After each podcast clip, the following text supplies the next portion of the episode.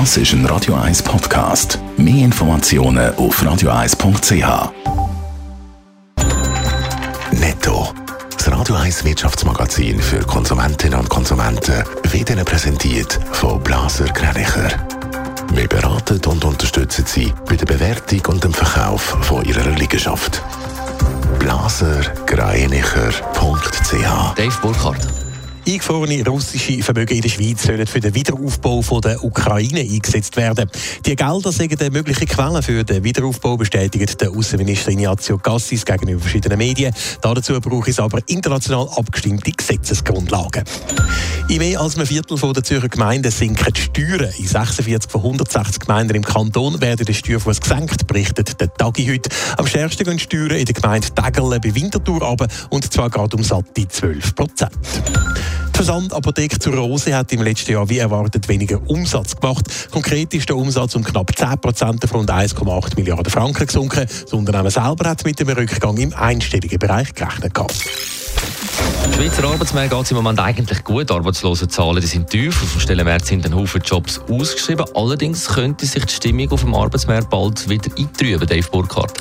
Von dem geht die Outplacement-Firma von Rundstedt ihrem neuen Arbeitsmarktbarometer 2023 aus. So würden seit Mitte letzten Jahr schon wieder vermehrt Kündigungen ausgesprochen. Das, nachdem sie im ersten Halbjahr 2022 und auch im ganzen 2021 signifikant weniger Kündigungen gegeben hätte.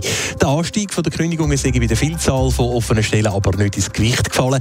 Insbesondere gegen Ende letzten Jahr sind dann aber auch wieder vermehrt Abbau- und Restrukturierungsprojekte angekündigt worden. Und das sei auch der Grund für drei Viertel der Kündigungen.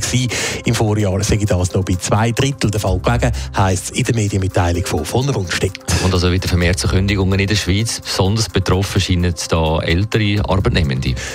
Ja, 2022 sind knapp 40 Prozent von allen Kündigungen gegen über 50-jährige Personen ausgesprochen worden. Das sind fast 10 Prozent mehr deren Altersklasse als noch im Jahr vorher. Von Rundstedt vermutet, dass das gute Marktumfeld für Leute auf Stellensuche und eben die vielen offenen Stellen dazu könnten führen, dass sich Arbeitgeber nicht mehr allzu grosse Sorgen um Betroffene machen und auch keine Angst mehr haben vor negativer Presse oder Reputationsschäden, wenn sie über 50-jährige Mitarbeitende entlöhnt. Für die gibt es aber auch noch eine gute Nachricht. Die durchschnittliche Stellensuche hat sich bei Menschen in dieser Altersklasse auch im letzten Jahr weiter verkürzt. Netto, das Radio 1 Wirtschaftsmagazin für Konsumentinnen und Konsumenten.